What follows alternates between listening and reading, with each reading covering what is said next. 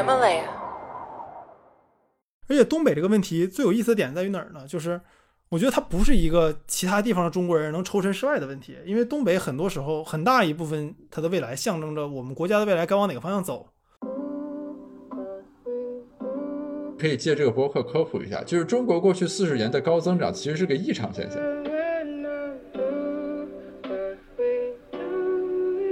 就是好多香港人总觉得说回归大陆之后就不如之前了嘛，但实际上在我看来，这个并不是一个对的事情，是因为香港能成为香港本身也是一个历史巧合的事情。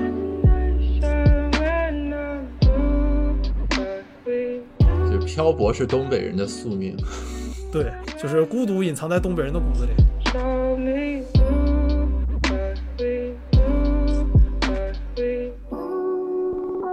，Hello，大家好，欢迎收听这期的子非鱼，我是 Gareth。呃，这期的话题呢比较有意思，我邀请到了我的老朋友汉阳来和我们一起聊聊东北。那么说起东北呢，其实是一个大家普遍很感兴趣、很受关注的概念。同时呢，我作为一个经济学研究者啊，坦率的说，是我们这个领域里面非常重要的一个问题。那么经济学到底有没有用？从我们的学科角度出发，又能给东北开出怎样的药方？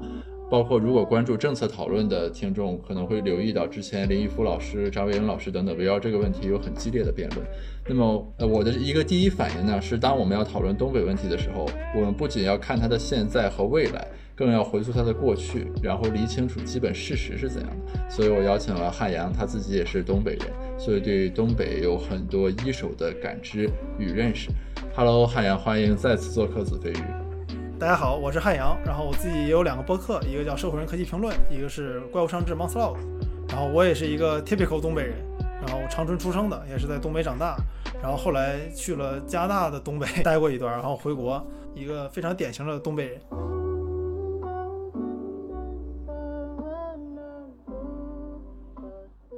我觉得就是我们要讨论东北的问题现状，或者说将来，其实要先看它的过去和由来。对吧？因为其实东北这个概念的指代是一个很神奇的指代，或者说在咱现在这个中国，这几个方位名词，其实只有东北还有这么明确的指代的色彩或者唤起感了，对吧？咱现在就不太会说，比如说我去中南，或者说什么，对吧？就是你都会用那个具体的省份来指代。但是当我们提到东北的时候，大家还是有一个总体的概念，说它指的是那个区域和那个方向。但是其实。东北具体指什么？是不是它的这个内涵本身是值得被界定和在讨论？对你，你这个节目就算开始了是吗？咱们这期，对，咱就开始吧。哦，那你这个开方式非常东北啊，直接植入主题，根本不客套，挺东北的，可以。那回头再补一个这个开头，呃，你没有开头也可以，就是这也是一种特色，对吧？咱就这次不要开头了，你再跟一个东北人录播客，那就就是用一个东北的的 way of 东北来。就是我们今天讨论东北，开宗明义，咱先聊聊哪儿是东北，对吧？哪儿看起来不是东北，其实是东北；哪儿看起来是东北，其实实质上不算东北，对吧？我们先厘清一下。对我，我最近在做一个节目，就是讲这个东北鼠疫一百一十周年的，然后做了一个调查，然后在整个东北走了一圈儿，然后在写这个文案的时候呢，我们就当时写了一句话，就是说，在松花江边，一百一十年前堆满了两千具尸体。然后这是哈尔滨最黑暗的一个冬天。然后在我们在选这句话的时候呢，当时就在思考一下，就是我们的观众能不能意识到松花江是从哈尔滨中间流过去的。后来我们想了想，好像够呛，这这是一个应该只有东北人才知道的概念。所以我我就最近越发的意识到一点，就是实际上我们在讨论东北的时候，绝大部分人是不知道东北是指什么的。就是大家只对东北有个概念，有个想法，但是你真问到他说什么是东北的时候，他其实是不一定知道的。比如说，我现在可以问大家一个问题。你有没有脑中经常想过一个事儿？就是在网上常见的一个论述，就是南方其实比北方更冷，在冬天的时候，因为南方是湿冷的。就在我看来，东北比东北的冬天非常冷，这个事情是天经地义，是一个大家可能都知道的事儿。但我直到这么多年，我突然意识到，好像啊，这次找我录东北这个播客的时候，我第一个想说的就是，究竟什么是东北？就你真正想一想，如果你不是东北人，你对东北的印象是什么？东北给你的地理单元上的概念是什么？环境给你的感觉是什么？人给你的感觉是什么的时候，其实其实它是非常非常模糊的。你这个说的后一个问题啊，你要在我的认知里，我也是把东北从北方刨出去的。这个可能和咱国家这个地理的这个形状有点关系，对吧？因为咱那个南方，就是我们先不讨论海域的这个领土，它这个陆地领土总体是一个比较饱满的这个外凸的这个形状，对吧？对。但但是咱这个北方，你这个就是因为有那个渤海的问题，就使得那个东北三省和内蒙东边那一截像是凸出来的。就是如果我们想和南方形成一个对应的话，所指的那个北方，就假如说我们以秦岭淮河为界，把这个地图折叠一下，我们心中的北方更多的是说，对吧？就是这个对着的那个方位。然后这种情况下，东北其实等于是偏出去的，或者就单列出来的一个区域。对，你看，这就是特别有意思的一点，就是在我们东北人上学的时候，我们说秦岭淮河是分界线的时候，我默认把我们都算成北方了。但是如果是真正细去聊到很多国人的眼中，你说东北，其实他是把东北和北方是分开来看的。懂的这个也说出说明了一点，就是因为你的确你在读我国历史的时候，你说从古至今这个南北的这些故事里，好像一般也不怎么包括东北哈。说这个北伐啊什么的，或者是南征，也不是很少有伐到东北或者从东北打过去的。上一个比较有名的打到东北的是那个岳飞嘛，打到黄龙府，就是现在吉林农安。但好像除此之外，没有哪个特别有名的历史故事里能把东北包进去。是的，除了那个明王清兴阶段，对吧？就是围绕着这个什么关宁锦防线进行的那个战斗啊，以及东北是满清的龙兴之地。这个话题就是因为实际上东北是一个非常非常晚才形成的概念。就准确来说，我国的绝大部分地方，就你对这个地方的历史概念都比东北要形成的要早。就我们说东北啊，东北以前有个词，现在这个词我们已经不用了，因为它有一些政治含义、一些歧视性的含义，就是满洲利亚或者说满洲。那嗯满洲这个概念其实就是一个非常有意思的概念，就是如果你问一个，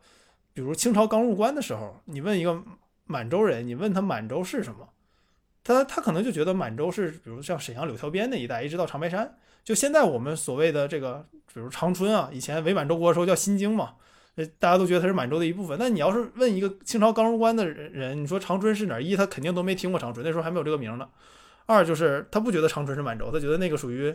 就。可能是我就开个玩笑，可能说是通古斯野人住的地方。再你再问他他到黑龙江啊什么的，其实这一部分是不被算成满洲的。满洲这个概念在历史上就是不断变化的。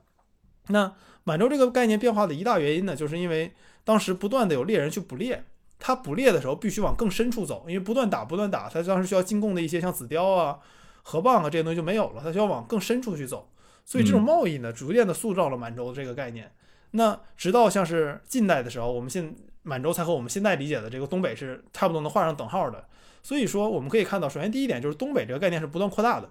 什么是我国的东北？这个概念在不同朝代是完全不一样的概念。一直到了近代，我们才把我们现在手里的这块东北当做是我们概念中的东北。那第二点呢，就是说东北本身是一个因为人口流流动才形成的概念。就是如果没有人口流动，是没有东北这个概念的。那不像中国绝大部分地方，可能在中古社会里面，你这个人一辈子可能都没走出去过多远。但是东北不同，东北在一八七零年的时候只有三十五万人，如果我没记错的话。但到了一九一零年的时候，就有了一千一百万人。这些人全部是因为人口流动才来的，所以东北本身是一个非常非常混乱的概念。它是因为人口流动而形成，它又因为各种历史原因而形成。所以直到今天，东北这个概念和你说。中国，比如你说中原这个概念的时候，大家脑中的感觉是不一样的。你一说中原，你脑中先想的是历史形象；但你一说到东北的时候，你脑中绝对不会出一个东北的历史形象，一定出现的都是东北的特别近代或者特别现代的形象。OK，所以它是等于在一个往外拓展的概念，对吧？对，对，所以就比如说。咱们说东北啊，东北现在就是指东北三省嘛，辽吉黑。但实际上，你说传统意义上的东北，还包括了内蒙古的很大一部分，比如像呼伦贝尔的满洲里啊、扎兰屯啊、海拉尔啊，嗯嗯，其实都是东北这个概念的一部分，只不过是现在被划到了内蒙古嘛。哎，那我不认识这儿的人啊，比如说他们自己现在要碰上人的话，会说自己是东北人吗？他就不会说是吧？他就说我是内蒙人了。你他，我认识一些这部分地方的朋友，就是你问他是哪儿人吧，他会说这，但是这个我说的不一定对啊，毕竟我只只是个例。但绝大部分我认识从这这边来的朋友们都会觉得自己是内蒙人，但是你真问他和东北人有什么区别的时候，他他就会觉得说那自己和东北人没什么区别。就像你问一个东北人，你和山东的感觉是什么样？我就我东北人从来没有地域歧视能歧视山东人的，就是因为我们觉得我们和山东人没有本质区别。OK，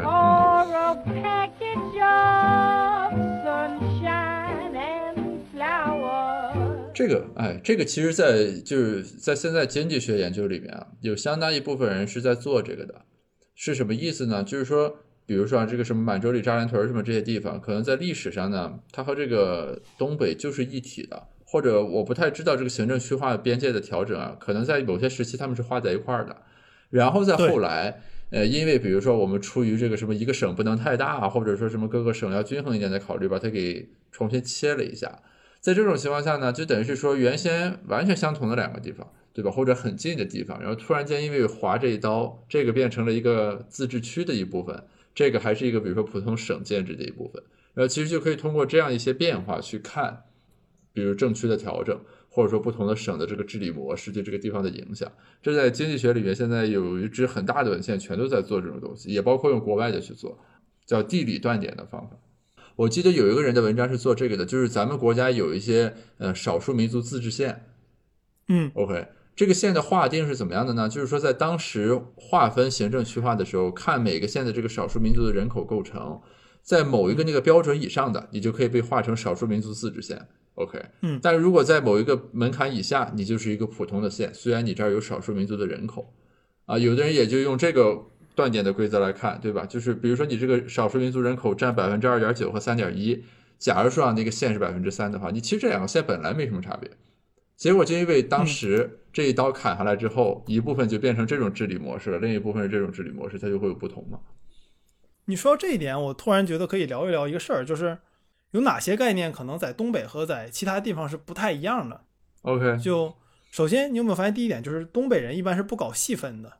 就是当你问一个人是东是不是哪里人，他说自己是东北的时候，他一定会先提自己是个东北人，下一步才是会说我可能我是长春人，我是哈尔滨人。就整个东北内部的细分概念其实是非常少的。是的，这个就回到我刚才说的那个点，就是说咱们中国就是我们原来是有大区的，对吧？就什么华中、华南、西南、西北，你就会发现其他的几个大区的那个方位词已经失去了用来指代地域的这个，特别是比较精确指代地域的内涵。就是比如说，我问你哪儿人，如果一个陕西人，他不会说我是西北人，对吧？他肯定说我是陕西人。但是黑吉辽三个省的人，当我们问起来的时候，他还是会说我是东北人，对吧？当然，你也可以说你是那个省的人。就是说，它相比于什么华南、华中、西南、华北、西北这些方位词，东北是保留了它在指代方位的那个意义上的那种精确性内涵的。我觉得可能第一点就是说，东北的确它有人类居住。的历史并没有特别长，就是有大规模人类的居住历史不是特别长。比如像我们看，就东北这个概念频繁的出现在记载里面的时候，是差不多十七世纪早期嘛。那十一世纪早期是什么概念呢？那个时候莎士比亚已经开始创作他的剧了，然后英国的这个清教徒刚刚登陆美国，刚刚登陆美洲大陆，就是这个其实是很很近才发生的事情，就两三百年的历史。然后东北正式的大规模的人口流动，实际上是上个世纪和上上个世纪才上上世纪晚期才开始了。所以，我们第一点可以明显看意识到的就是东北的细分是没有那么大的，相当于人刚涌进来，刚过了一百多年，就是这个时间还不足以让东北人细分成像是，就是像是江浙沪包邮区这种这么细的这种感觉。就这个，我和一些像是比如说江苏的朋友，或者说上海周边的朋友聊天，有特别明显的感觉。就包括对不同县之间的细分、不同村之间的细分、不同区方言的细分，或者像是比较典型的互联网上常讨论的苏南苏北的细分，就这些概念，你问一个东北人啊，这个东北人在出东北之前，绝对从来从小到大不带遇遇到过这问题的，就他他人生的成长轨迹里头是没有细分这个概念的，就。然后，另外一点比较常见的就是东北对于民族的概念其实是非常非常淡薄的，就比如说一个。杀猪菜，它可以开到一个清真饭店边上，甚至是楼上楼下的关系，这个在东北很常见。或者说一个狗肉馆子和一个西餐开到一起，就是像我上学的时候，我我我们那前后左右的桌有有这个满族同学，有有蒙古族同学，有汉族同学，但彼此之间就你看不出什么区别。所以说，东北本身的一体感是非常非常强的。就这种一体感，其实东北和其他地方我觉得一个很大的区别，就是东北人一般不怎么区分，就是。我们里面谁是我们？就大家觉得你你其实都是我们，只要你说的是东北话，就这一点还是挺有意思的。那按照你刚才的说法，这是说因为它发展还没到那个阶段，是吗？你里面隐含的假设，就比如说若干年以后，东北是不是也会开始分什么东北内部的什么江浙沪，是不是就跟苏南苏北的那种划分一样？呃，我觉得第一点是中北的确发展的比较晚，而且东北从历史上来看，它物资并不太匮乏，所以它不太需要为了生存而抢夺资源，所以对于这种细分相对量更少一些。但另外一点呢，就是东北另外一个我想聊的特点，就是东北工业化特别早，就是嗯本质上这种细分其实它需要依附于传统中国乡土社会的这种宗族和邻里的关系，才有可能诞生这种细分，对吧？你想你你这个村子里面的所有人要是都没有这种宗族的概念，你也很难细分得起来。那东北因为工业化工业的早，加上它都是移民，所以它客观上被人为打断了它这种细分的进程。然后这个其实打断一直打断到了今天，就是东北人可能比如说一百年前你的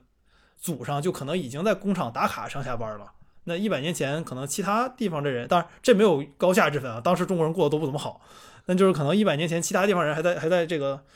种地呢，但是可能你的这些亲戚们已经祖辈们已经在工厂里面开始上班了。那所以这个相当于他人为的打断了这个乡土社会形成或者说细分社会形成的这个这个进度，一直到后来建国之后，所所以，比如说东北的村里，或者说什么，他这种基层单元里面是没有类似于南方那种族长、宗祠之类的这种乡村治理的这种这个传统文化的那种面向的这种呈现的，是吗？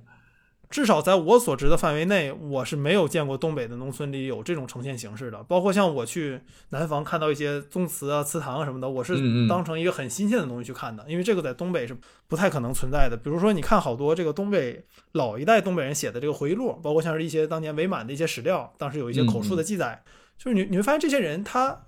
其实是居无定所的。这个居无定所其实指的是说他是在不断的迁徙的。比如说，因为东北比较动荡的历史，可能他要来回跑；也有可能是说哪有哪块的土地更好一些，他就再跑过去；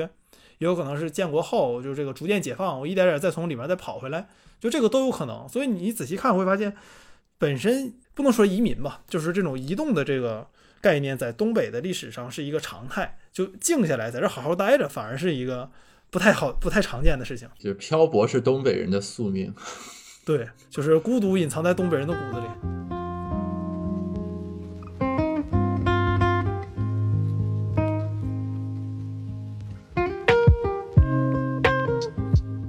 哦，这个很神奇啊！你如果不说的话，我其实之前比较难以去想象，因为你比如说我们看呃做中国乡村治理或者什么非正式制度的论文，他们普遍都会强调，比如在一个村儿里面，这个宗族或者这个家族里面的族长所发挥的作用，对吧？呃，嗯比如当某一户出现很严重的困难的时候，他怎么来主持这个宗族采取一个方式对这一户进行救济，诸如此类的这个问题。然后刚刚聊的时候，其实我才突然间意识到，在东北这个东西好像是不太存在的。呃，我还回忆起来，确实，比如说我的东北的朋友跟我聊的时候，他们就不太会提到什么大家要祭祖，或者说就是他那个祭祖和南方同学那个所谓的祭祖，其实就不是一个东西了啊。对我们这个祭祖属于我们看别人有，觉得自己也得有，然后就祭一个，然后一般就祭到你爷爷就截止了，或者你爷爷他爸。像我们上学的时候说谁家有个家谱，那是个挺稀罕的事儿。所以说，东北并不是一个被工业化改造的历史。其实根据你的说法，就等于是它本来是没有人的嘛，它等于是移民和工业化同步进行的历史。对，就东北有几个历史上的特点，就第一，就前两个咱们已经说了嘛，就是一是它的移民特别多，第二个是它的工业化进程特别早，然后第三个比较不太一样的点，可能是东北是我国少数外国人在上面占了很大角色的地方，就是从东北开始频繁的出现在我国历史上开始，东北就是一个外国人不断出现的一个一个地方。比如说，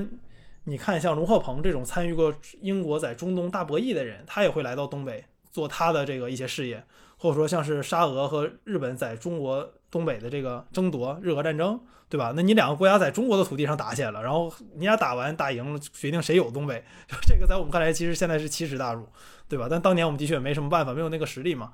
再到后来，嗯苏联援建，然后中间还插了个这个生而不易的伪满洲国，所以东北的历史一直是这个西方人或者说外国人参与非常多的历史，包括像你现在去哈尔滨，你去中央大街，就我很多朋友大家都就是就是总去上海去外滩嘛，说看当年这些老的这些西方留下的建筑，但其实你去哈尔滨会发现这个建筑在哈尔滨一点都不少，甚至比外滩的感觉还能更好一点，甚至是你到你到扎兰屯一个。在这个齐齐哈尔边上，在呼伦贝尔的一个小县城里面，都有六国饭店，是一个正儿八经的西餐。这种饭店一般你会认为它出现在外滩上面，但它出现到了一个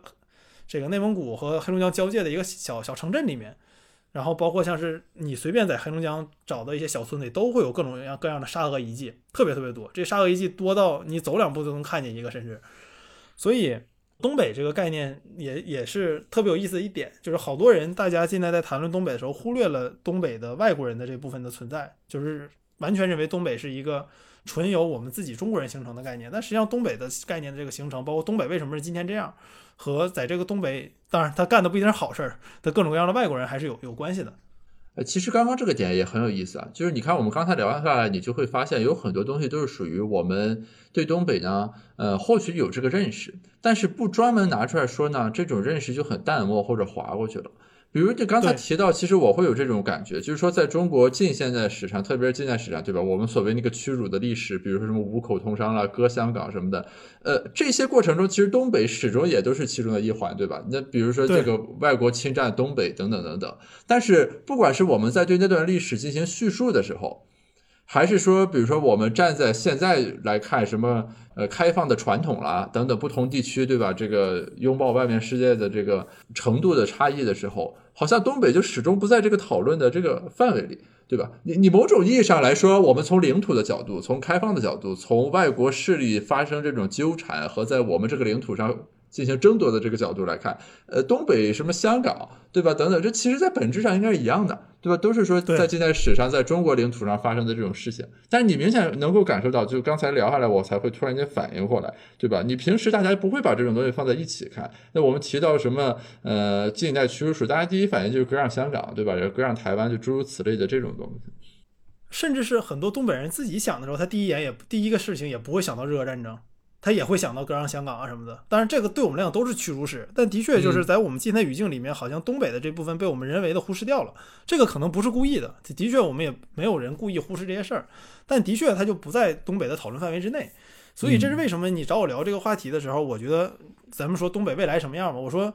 我跟你说的第一个事情就是，我们想看东北的未来什么样，必须先看东北的过去是什么样的，就这个东西是不能割裂开的，就我们我们不能把这一片。土地上的一些特殊性忽略掉，来谈论它的未来。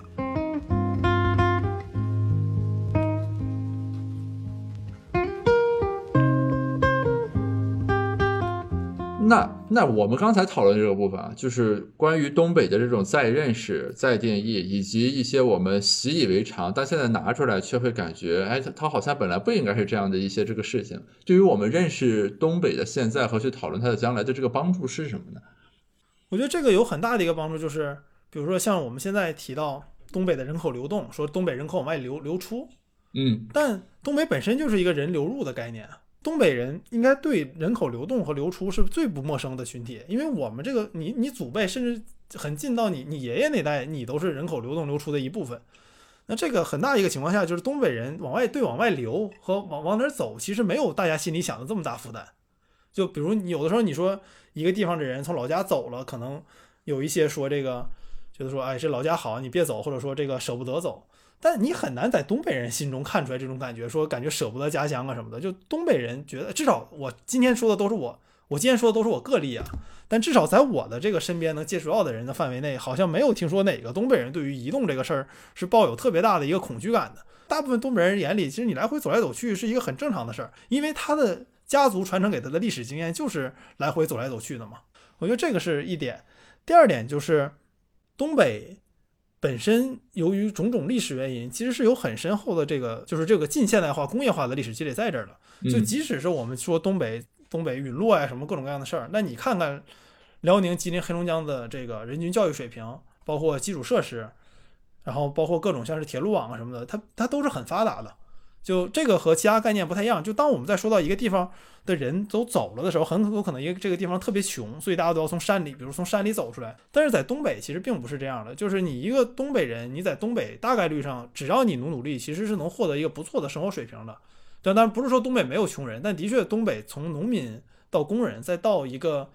普通的这个白领，其实你的生活状态，你只要努努力，其实一般是不差的。他并不是说被逼着走的，所以很多时候东北人走其实是一个就是自己想走，或者只是觉得说说，哎，我不想在东北这待着了，我就走了，而并不是那种我待不下去了，所以我要走了。就这个概念还不太一样。但是你从现在的这个报道和媒体的叙事当中啊，至少我能感知到的，还是说，就年轻人会认为东北没有机会往外走。就你刚才说的，其实是说从文化意义上来说，迁徙、什么换地方，对于东北人而言是一个很习惯的这种概念或者状态，这个我可以理解。但是你从我的本行来说，我们从经济意义上来说，那么你这个人口的流动，对吧？特别是这种成规模的不断的进往外流，它肯定对这个经济的这个增长。你特别是需求端，对吧？你不管是劳动力供给还是这个消费需求什么，它其实是有一个很大的这个冲击在这个地方的。对，所以这个话题的关键，我觉得就是我们提到东北的时候，好多人总容易陷入各种细节之争嘛，就说东北的基建行不行，东北的财政行不行，东北的这个各种各样的就是教育啊行不行？但其实我之所以聊这个，其实你如果仔细看一看，会发现其实这个对于东北其实它并不是问题，就东北的核心问题只有一个，就是人，就是今天东北的年轻人不想在东北待着了。就我在我看来，这就是东北唯一的问题，就是东北的年轻人，他默认的选项是我大学毕业之后我要从东北出去，他不会默认的选项是留下来，这是很很少很少，就可能我们一个班里面只有三分之一的人会留在东北，大部分人其实还是会从东北出来的。就我我觉得其实东北的主要问题还在于这儿，但就是咱们反过头来想。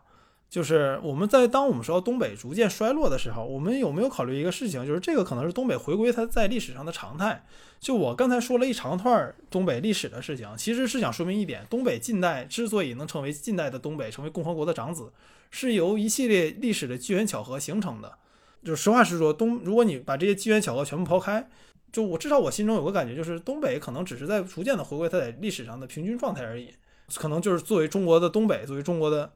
边疆。成为众多省份中的一个，因为之前作为众共和国长子，这个实在是太辉煌了嘛。但这个事情其实你仔细想想，有各种历史的机缘巧合在，它不太可能一直保持下去的。哦，那这个很有意思。也就是说，大家所谓的，比如说东北的陨落，对吧？东北的塌陷等等等等，这个东西，它的坐标系或者参照点是在相对于什么说？对吧？它如果只是相对于过去来说，那肯定你是陨落了。但是，假如说我们每一个区域都有一个它发展的基本面，那有可能是某种意义上，东北这两年在挤出它的这个区域泡沫，对吧？按照你刚才那个说法，其实是对。比如说，当然我这个不能简单的说个对，但我觉得我可以举两个例子跟大家一起分享一下。嗯，就第一个事情是，大家总说东北能不能学北欧，或者说东北能不能学这个北美的这个加拿大什么那边。但大家有没有想过一个事儿，就是东北在全世界有人类的居住范围内都算非常冷的一个地方了。就东北的平均气温是远远恶劣于北欧的。就我们都说北欧特别冷啊什么的，但实际上你仔细看看人就有人住的地方的那些平均气温什么的，东北的气温的舒适度是完全不如北欧的，也不如这个就是像加拿大魁北克呃魁北克另算，但肯定是不如温哥华和多伦多的。嗯，所以就是说东北。本身它就不是一个自古以来就特别适合人类居住的地方。它当年这么多人来，纯是因为之前满清是把东北封闭了。那后来因为关内的农民的恶性竞争，他需要把人口挤出到东北去，获得更多的土地，这样才能避免这个马尔萨斯陷阱的问题嘛。这个咱们之前聊过一次。所以就是东北突然涌进这么多人来，它是有历史原因的，就它不是一个自然而然说渐渐来了这么多人的一个原因，它本身就是因为一些历史巧合，啪一下把人都放进来了。那这个时候我们再看想第二个话题。就实际上东北特别像哪儿？我发现很少有人这么比啊。我所以我觉得我这么比不一定是对的，但我有时候会把东北和香港做对比。就是大家都知道，就是香港，你你如果把现在的香港和几十年前的香港去回对比，会发现香港的重要性是在不断降低的。嗯，就是好多香港人总觉得说回归大陆之后就不如之前了嘛，但实际上在我看来，这个并不是一个对的事情，是因为香港能成为香港本身也是一个历史巧合的事情。就当我们看到各种外国人写的当年他们如何打开中国大门的这种书的时候，你会发现，外国人对于中国首选的开放门户永远都是上海，香港一直是次选。香港之所以成为现在的香港，是因为你也知道的原因，导致上海没有办法成为开放的地方了，开放的口岸了，所以才转到了香港。那当上海回到它历史该有的地位的时候，香港也会回到它历史相匹配的地位上。那香港不是说它会就是陨落。不能像东北这样，但是香港也会逐渐的回归到它历史上该有的状态。这个情况下，我们再回看东北，我觉得其实我这个比喻可能很多人不同意，但我觉得其实是一样的事情，就是东北的所谓的衰落，只不过是回到了东北它该有的一个地位上。那东北作为共和国长子这个辉煌的地位肯定是不能一直保持下去的。那我觉得主要的问题是在于他这个，如果他不能保持这个共和国长子的地位，如果他往下衰落的话，他的底线是哪儿？那这个是我觉得东北人需要在乎的。另外一点就是，即使他不是共和国的长子了，那对于一个东北人来说，这个影响在哪儿？我们都知道东北有国企改革的这个阵痛嘛，虽然说是阵痛，但对于很多东北人来讲是非常不好的回忆。那之后呢，还会出一样的事儿吗？那它的底线在哪儿呢？你们心中有这种感知或者预期吗？啊、我是这个东北底线，我是这个触底派嘛，就我觉得已经触底往回弹了弹，所以我我我我对这个事儿还是比较乐观的，可能就是东北人天生的乐观精神。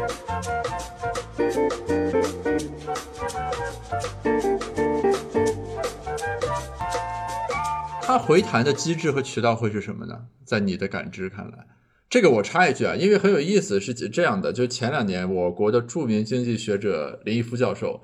呃，给吉林省政府写了一报告，意思就是说他他是提倡新结构经济学嘛，然后主导产业政策，所以他认为吉林应该怎么样出台产业政策，然后加大扶持力度，去发展什么轻纺之类的这种工业，然后实现这个东北的复兴。然后另一位著名经济学家张维迎教授就和这个林毅夫老师展开了激辩啊，因为张维迎始终观点就是说产业政策都是无效的，政府不应该去干预这个市场，不拉不拉。但反正现在来说呢，经济学界一个总体的共识还是说，东北现在这个状态是需要一些外力去改善或者调整的，而不是说就是我们就把东北放在那儿，反正它愿意变成什么样就成什么样。你刚才说就是你觉得这个触底反弹的迹象有的话，那东北的着力点或者它往上弹的这个机制会在哪儿呢？我觉得在当我们说东北往上弹和不往上弹的时候，我们应该先意识到有两个客观因素决定了东北的发展。嗯所以第一个是东北是中国的粮仓，就东北可能不是长子了，但它一定还会是中国的粮仓。，OK，就嗯像黑龙江边上有几个县，那我们都不是产粮大县，那得叫它产粮巨县。就是东北作为稳定中国粮价和保证中国粮食安全是个非常非常重要的地方，所以这个我觉得是，比如像像我我自己做科技行业的嘛，就你好多像是无人机这种植保啊这种东西，在东北用的特别多和新疆，因为只有东北和新疆才能满足极大的这种大规模的农业的发展，就是这种大规模现代化农业的发展，在东北是非常容易实现的，因为地太大了，以及不分散这个所有权，所以东北作为保证中中国粮食安全是它的首要目的。就你可以看看现在各个，包括像吉林省的主政的官员啊，他都是什么背景出来的，就会意识到国家对于东北其实是有这个定位的。就是在当我们说到东北为什么不能这样，为什么不能那样的时候，一定要明确一点，东北是首要任务，永远是保证中国粮食的安全。但是农业的附加值低，对吧？对农业的附加值低，这就很矛盾。就你不能一方面指责说东北为什么不发展工业，为什么不发展某一些比如说附加值高但是污染很大的工业，一方面又让它保证粮食安全，这个本质上是矛盾的。就当你想保证这个地方供粮的时候，它一定会牺牲一些其他的东西。那牺牲的这个其他东西可能就是东北的一部分未来。那这个情况下，我觉得东北人和中国人都是一体的，就东北人就是中国人，这个东西不能说什么。就是我以前给了你多少，你现在要给我多少，什么这些，就我们不能把这个事情像是国与国之间计算这么细。所以我觉得很多时候东北就是它往下走，这个是一个客观因素，它往下走是为了本质上是为了让整个国家的粮食安全，或者让国家往上走。那这个情况下，东北人往外移，你们我觉得大家不能喷什么东北人不在东北振兴东北往外走啊什么的，就是那东北的定位，它某一部分就是这样的呀。那这个时候东北人走了，追求好生活去了，就有好多人喷说什么东北人往外到处跑啊，怎么怎么地的。那我觉得这个是纯扯淡。你不方便，你不能让东北人在东北都当农民吧？东北这么一现代化农业基地，对吧？OK，嗯然后另外一点就是，就是东北边上的两个邻国，一个是朝鲜，一个是俄罗斯。就大家仔细想想，自从我们和沙俄碰到一起之后，东北一直有特别大的边防压力。就这个边防压力决定了东北是没办法做特别大规模的发展的。那当然，现在这个压力已经解除了，但这个也是很晚才有的事儿。这个之前像珍宝岛啊什么的，这个压力都是一直在的。就这个是大家不可忽视的一个因素。就当大家说到上海发展特别快的时候，一定要想到，就是上海是没有这个压力的，而且就只要朝鲜一天还是现在这个样子，那大规模的投资就绝对不可能发生在东北。不管嘴上怎么说的振兴东北，你只要有朝鲜在，东北就不可能是被这种大规模的投资所所发现。这个确实是，就是你从国防压力上来讲，我记得我们那个就是我们本科有一门必修课叫军事理论，当时那个军事理论它就对比中国和美国的那个就是国境边防的这个形势的时候嘛，他当时就提到，就是美国，你看就很神奇，就是东西两边都是大洋，不说了，对吧？然后北边是那个加拿大盟国，是不需要设防的那种盟国，而且是啊，就不是一般的盟国，对不是双方不设防盟国。然后再看咱国家，就是咱国家从陆地到海岸，整个国界线上没有一个地方，对对吧？你因为你比如说，即便咱和巴基斯坦关系好，但是那个区域你还有什么克什米尔、印度什么乱七八糟，所以说就等于是我国整个所有的国境线，没有任何一个地方可以像说就是像美国所处的这种战略环境一样，哪怕海防线，对吧？你这个因为你那美国的海岸线就是那个大洋嘛，咱这个旁边还有很多岛国什么乱七八糟的，就使得我们国家始终就是说在这个边界线上承担着这种巨大的这种压力，特别是东北，对吧？这个环境又额外特殊。嗯，和俄罗斯关系的改善也是近年的这个事情。对，所以像你看，就美国人好多写写写书的时候，就就是一百多年前的美国人，他有都有种这个有一种理论叫美国卓越卓越论嘛，或者说昭昭天命那个感觉，他觉得这个上帝的天命在美国人身上，就是中国人有时候不太理解，不光中国人不理解，好多时候其他国家人也不理解。但你要是美国人，你有这个昭昭天命的感觉，因为这个地理位置实在是太优越了。那美国和加拿大是全球最长的不设防边境。那咱再看看咱中国，就我们在这个东亚怪物房里边嘛，这边上日本、韩国、朝鲜、中国、越南，就这个儒家文化圈，你随便拿到拿出来一个国家，放到世界上任何一个地方，都是一个战斗力特别强的存在。但是问题是，他们现在全都聚集到了一起。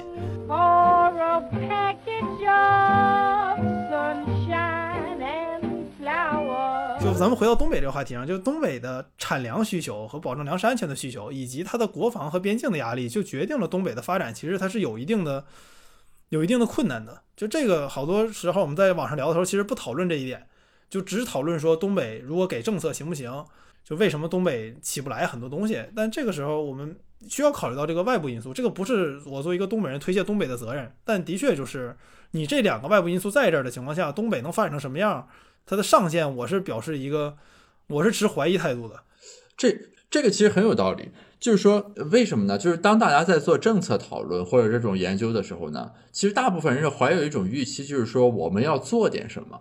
对吧？那当大家讨论我们要做点什么的时候呢，你分析的着手点就总会从。从我们能做的那些事情去考虑，对吧？就是什么样的政策，比如说什么应该加强公务员队伍的建设等等等等这个东西。但是，就是你讨论上述的这所有的这些所谓的 policy bundle，对吧？政策组合，你有一个前提条件，是我们也应该先理清楚你这个腾挪的余地有多大。对吧？就就好像我刚才说的，如果这个什么粮食安全和这个国防压力的问题已经主导了东北，比如说它增长的这个百分之九十的这个余地，你剩下那个不管是你公务员队伍建设还是财政政策的调整什么的，只能影响百分之十，对吧？你你这种情况下，你去调整这个政策的这个腾挪的这个余地，其实意义就不大。但是因为我们在讨论的时候呢，大家总是希望能做些什么，所以其实我们不管是有意还是无意的，其实是。回避掉了一些东北在它发展的问题上所面临的那种无能为力的约束，对吧？就是那种硬约束。其实大家是或多或少就把这个先无视掉了。然后你讨论东北的时候，你不能把它当成一个，比如说什么山东的一个地级市或者什么内陆的一省份来讨论，对吧？就是这个硬约束其实是在的。因为比如说啊，这个我们经济学在讨论的时候，大家其实现在就不太喜欢去讨论地理决定论。对吧？因为就除了比如说南北极之类的这种极端情况，我们是觉着这个人的技术等等，呃，可以比较好的改变自然环境。但是其实你某种意义上来说，东北面临的这个气候的这个特点就是难以改变的。我印象最深的例子就是说，这个共享单车，对吧？在别的地方可以骑四个季度啊，在东北可能只能骑八个月左右，对吧？剩下四个月，那单车公司下雪之前得先把这车给收回来，否则对，所以到长春现在都没有共享单车。对，就是我我们对吧？就是我们生活大部分的场景，大家总会有一种感觉，就是在现在，好像这个所谓的自然条件或者气候不是那么重要的影响因素了，对吧？无非是说，比如说你在广州可能穿短袖的时间多啊，我在北京可能冬天还是得穿个羽绒服，大家感知是这种层面的。但是其实你比如说，我们把这个共享单车这种具体的东西，你就会拿出来之后，你才能发现，哦，原来气候这个东西它真是一个很 matter 的这个因素，对吧？就好像是我一年。南方可用的生产时间是三百六十五天，对吧？东北可能一下子砍掉了三个月。对，就比如说，像回到这一点，像是像是比如像东北之前大家都知道长白山嘛，就长白山长万达在长做长白山做了特别大的投资，然后后来万达有些投资就不让投了嘛，然后大家觉得说这是东北的这个经商环境不好，但我我前因为我为什么提这事儿？我前两天刚在网上看到这个讨论，但如果你真去长白山看看，会发现长白山本质上本身是中国第一个国家森林公园——东北虎豹园，然后有和俄罗斯一起合作保护东北虎的项目，就是它那个环境下决定了它没有办法允许做这种大规模的工业开发。就它保护级别太高了，那的确长白山加上它又是中俄和这个中国和朝鲜的边境，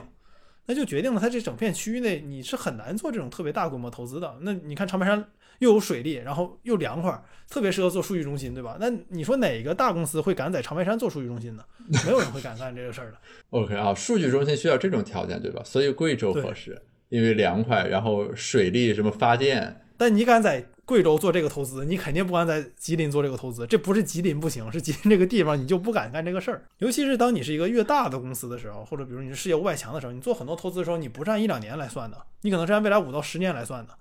那这个情况下，你对一个地方的这个稳定的发展是有一个非常强烈的需求的。你在当然中国本身就是一个稳定发展的例子了，但在中国之中，你又能找出很多细分。那这个情况下，东北一直都不是最好的选择。所以说，你看它的辉煌时期是共和国长子，那是我们国家计划经济的时期嘛，对吧？就是终究是说你在行政力量的主导的情况下，实现了这个区的这种大的跨越发展。对。那所以听上来，其实就是说，如果我们以一个市场的这种视角去看的话，就是分析东北问题。与其说我们去讨论用什么灵丹妙药或者怎么样改善营商环境诸如此类，就从这个角度破题，不如说我们应该先把东北身上背着的自然的、政治的、历史的各种乱七八糟这个包袱要先数清楚。对，所以这个话题一般来讲就是在网上它是一个不好聊的话题，因为像咱俩是录播课，大家可以很好的讨论这个事儿。嗯，但是你在网上一旦聊这个话题，就经常陷入到一些细枝末节的争论上，两个人就刚了起来。所以，我作为一个东北人，我在网上其实不怎么聊，就也聊过，但聊的不是特别多关于东北的话题。就是你只要一聊这个事儿吧，就容易就容易刚起来。对，呃，我我在咱聊这期播客之前做了一点功课，但是就有用信息其实很有限。你比如说，即便在知乎上，大家很多讨论，就是，嗯，你说他有没有道理呢？或许它是有道理的。他就说，比如说东北的这公务员啦，怎么怎么样，对吧？就是投资不过山海关之类的。但是他所输出的这种观点，在多大程度上对我们关心的这个话题是有益的，对吧？我一直觉着，就是你把一个地方单独的归结于什么这个地方人爱当官，对吧？什么这地方的人公务员素质不行，这是一种很廉价的讨论。你包括山东，对吧？这两年也是面临这个问题，说什么怎么怎么样？你你这个观点其实很廉价的。那理论上来说，比如说咱把山东和呃江苏的公务员调个个，山东就立刻就起来了嘛？那肯定不是的。所以这个事情就是，好多人在聊东北的时候，一句东北人素质低，然后或者一句这个投资不过山海关，就感觉这个问题就结束了。这是一个很很错误的观念。就你你这样的话是无助于解决问题的，甚至无助于把问题问题讨论清楚。嗯，但你要是真是对东北感兴趣的话，你我觉得你聊东北的时候，你是要做很多很多功课的。而且不太好的一点是你做东北的功课特别麻烦，因为网上的各种消息实在太多了，就绝大部分信息其实是是没有用的讨论。就我的感受是，这几年关于这个问题的讨论，其实就是使得整个东北这个区域在大家心中的形象越来越滑稽化和荒谬化。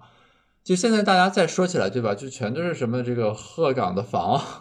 对吧？然后什么雪乡的事件啦，等等，就诸如此类的这种事情。你就好像山东一样，对吧？前一段时间就山东不停的什么高考替考，呃，调换档案，诸如此类的这个东西，就是当这个舆论场进入到这样一种循环之后，这个问题本身已经被消解掉了。所以我觉得，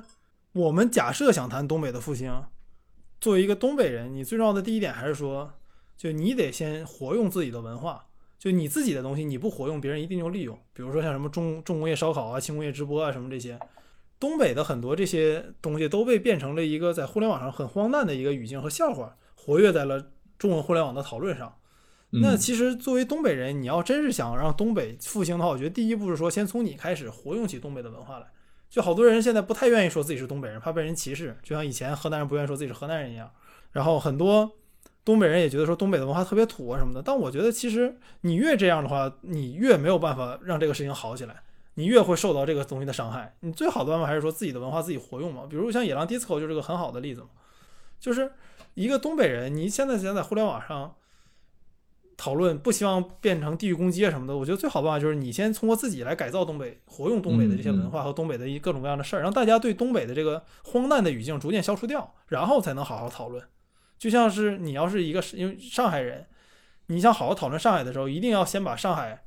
就比如说什么本地人、外地人这种之争排出去，你这个之争一直在这个语境内的话，永远聊不了聊不好上海这个事儿本身。但我觉得现在上海做的还不错，就这是一个方面。另一个方面其实在于说，就是我们今天讨论到的这个，就是另一个思考的维度。这个维度是在于什么呢？就是我们要把自己从一些文字所施加的无形的障碍里面给摘出来。比如说，就是今天聊完，我的一个基本感受就是说，我们所谓的这个东北振兴。其实是在这个问题开始讨论之前，先给整个东北加上了一个枷锁。对，就他要振兴，那什么东西需要振兴？是，对，就是我给你一个，对，就是我所谓的应然状态是上个世纪的东北的状态。所以我们今天讨论的是东北要振兴到那个地方去，对吧？那你其实是潜移默化的认为，就那个状态是应然状态，我们达不到那个状态，就是东北做的不够好，对吧？你你怀着这样一种呃，就是背着这样的枷锁去讨论，那其实这个问题很有可能就被搞得无解了。对吧？就如我们刚才所说，你如果把种种硬约束考虑进来，然后现在国内又不是计划经济，而是基于市场的这种要素流动，你又非得说我们要把东北弄成计划经济时代的那种样子，就有可能你先天定义了一个无解的问题，然后大家又解不出来，就天天在这个地方互相锤或者就埋怨，对吧？就是说你干的不行，那这这种情况下，他他所进入的这种就是讨论的循环，就是另一个维度上的无解了，等于是。对，就是。在我看来，我们想解决东北问题，我们很难独立的解决东北问题。就东北的问题，本质上就是我们中国整个中国所遇到的问题，就是发展的不均衡。比如，因为东北在互联网上的文化还是比较、比较、比较强势的嘛，都东北小品啊什么的还是比较多的，直播什么的，所以大家总提到东北人口外流什么的。但你如果去广西问一个南宁人，你也会发现广西人也在同样担心，比如南宁的青年都跑到深圳去，因为它很近嘛，对吧？或者都跑到广州去，就这个事情是一样的。就是本质上我们面临的问题不是说东北衰落了或者怎么样，本质上我们面临的问题是，就是中国的发展是不均衡的。就我们如何让中国的发展更加均衡，然后让不同地方的人民都能享受到现代化的生活和美好的生活，这个才是我们面临的关键问题。就是我从来不觉得东北问题能通过东北自己去解决，作为中国的一部分，必须是。通过中国问题的解决来解决东北的问题，而东中国人，而且作为一个东北人，必须靠一起解决全国的问题，才能把东北问题解决掉。那即使像是东北最辉煌的时刻，也是整个中国解决了内忧外患之后才能实现的嘛？这个我补充一点，就刚才讨论到那个问题，我之前和陆明老师有过一个交流，他是做城市经济学的，就是某种意义上，在所谓均衡发展的这个问题上，大家也是被一些文字的障碍所束缚。OK，你比如说啊，我们说这个均衡发展，那大家直观感受就是说，这个人。比如说上海有一百个人，呃，贵州有一百个人，这两百个人应该过的是一样的，这个发展就是比较均衡的，对吧？但是呢，就是如果你把这个人口的流动完全放开，就是去除掉任何户口、社保之类这种把人和这个 location 挂钩在一起，那可能就是一个自然的均衡结果是贵州这个地方可能就剩十个人了，对吧？一百九十个人都在上海，然后去上海那对，然后那十个人过得也很开心，这一百九十个人也 OK。那问题是说呢，是什么？就是你现在显然没有把这个放开，于是你就强行把这个人摁在这个地方，就这边一百，那边一百，然后我们来讨论均衡发展问题，对吧？就等于是说你本身把这个问题给搞的是一个畸形的问题，然后我们讨论说，你看现在贵州这个生活水平撵不上上海，是我们发展不均衡，是因为你本身施加了一个障碍，把本来能端平的水给摁出来了一个高低，然后我们现在讨论说这个水好像不太平，我们怎么把怎么把它端平？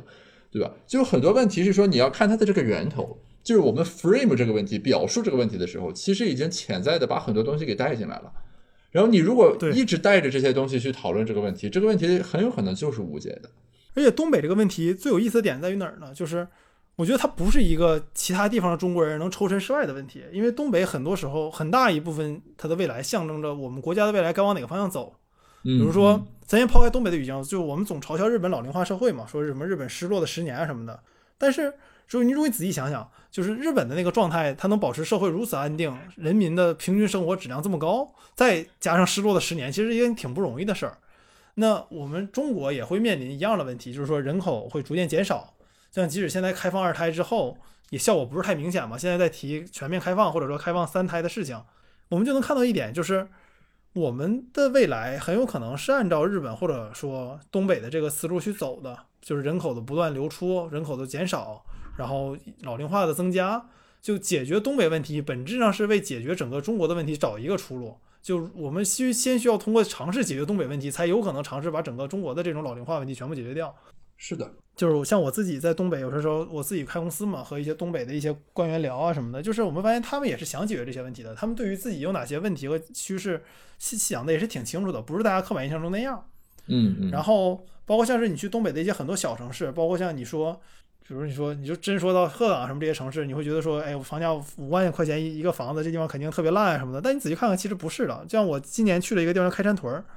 就这个这个是中朝边境的一个小小小镇子。这个镇有个镇卫生所，这是个这是个镇卫生所啊，它都不叫医院，它叫卫生所。这个卫生所最辉煌的时候有三百多人，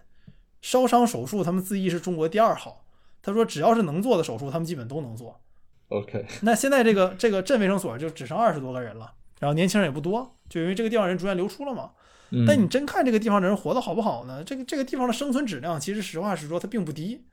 就它肯定是好于中国绝大部分边境的村子的。那这个情况下，它有如此好的底子的情况下，如果我们都解决不了这个问题的话，那当我们整个国家面临到发展经济发展，就像我们现在这种这么快的经济发展，其实是在人类历史上都是个非常不常见的事儿嘛，对吧？其实你能保持每年百分之一的经济发展，你也不太容易了。啊，是这，但但这个常识性问题很多人不具备，这个可以借这个博客科普一下，就是中国过去四十年的高增长其实是个异常现象。对，所以说，哎，这个和我们今天说东北其实有点像，就现在经常有人说，对吧？这个中国这个经济增速这种不停的下降，要崩盘了，怎么样？你是说因为和之前四十年比，我们涨得太快？但问题是你放眼全世界，一个这么大的经济体，以这种速度四十年持续不断的增长，本来就是不正常的，其实。就全人类历史上也就这一个了。是。在人类历史上，你能保证每年百分之一的增长，是一个非常非常罕见的奇迹了，已经。所以就是在东北这种底子和这个这个增长，它也不是不涨嘛，在这个趋势下，就是我觉得它是一个很好的一个缩影，就是它给我们解决整个中国未来可能面临的问题，当然最好别遇着，但是它给我们解决整个中国的问题提供了一个好的试验的场地，就让我们从这儿来看一看如何把这个问题解决掉。所以我觉得，就好多人在网上，但也可能我因为我是个东北人，看到网上嘲笑东北的时候，总是比较敏感。但我觉得大家在嘲笑东北或者说喷东北的时候，最好想一想，就是东北这个问题都不解决，当这个问题沦落到你的那个地方的脑袋上的时候，可能就解决不了了。就是它不是一个简单的区域经济问题。对，而且比如说像像现在咱们这个国内的这个。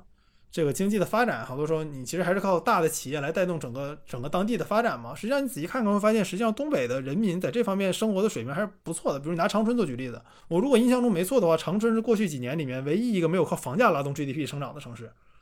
就我记得前年的数据是，长春人的月均收入和房价一平米的房价比零点九八，就相当于长春一个人每个月的平均收入能买一平米房子。然后长春的主要的经济增长是靠制药和。车辆制造这种高新产业带动起来的，其实这个其实比较符合我们未来的发展趋势的。嗯，就我觉得如果多看一看这方面，经验会发现，就为什么我是觉得东北没有想的这么悲观，就是当你真正看一看东北的时候，会发现它还是有很多能让你眼前一亮的东西的。比如像我自己是长春人，所以我对长春的经济比较比较关注嘛。那样长春整个吉林省的制药业和高端制造业还有农业，其实发展还是不错的。那这个情况下，如果我们能保持这个趋势下来的话，其实我对东北的未来没有说的那么悲观。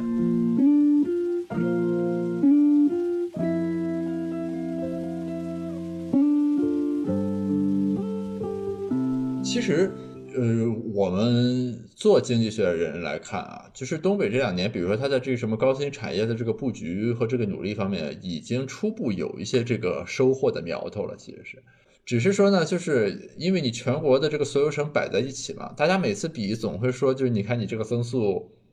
又是倒着数，什么东三省全都排在什么倒数几名什么的，就是说就等于是这个锦标赛这个制度，或者说某种意义上省份之间的内卷。会模糊大家对于这个事实性的这种认知。就今天聊下来，其实我感觉在讨论东北问题的时候，最重要的是说要厘清事实是什么。对，对吧？就是当我们在讨论的时候，我们在讨论什么？当你用了一个什么振兴之类的什么这种词的时候，你隐含了又是什么？然后我们是不是真的认同隐含的那个东西？我们再说其他的部分。我觉得是对两方都有要求，就是当一个东北之外的人在讨论东北的时候，你可能先要把有色眼镜去掉。嗯，但当一个东北人在讨论东北的时候，你也不能因为自己是东北人而有一些特殊的这个优待啊什么的。对东北，就是你得实事求是的在讨论这个问题。对，不过我觉得像是咱们聊博客，这也只是个引子嘛。就如果你真正对东北有兴趣的话，其实有很多很多的这个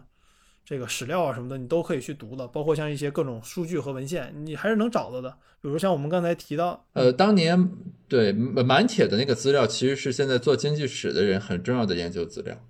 哦，整个满铁的资料真是。像我作为研究东北的人来讲，也是一个非常有意思的一个一个资料。我在里面得到了好多特别有意思的信息。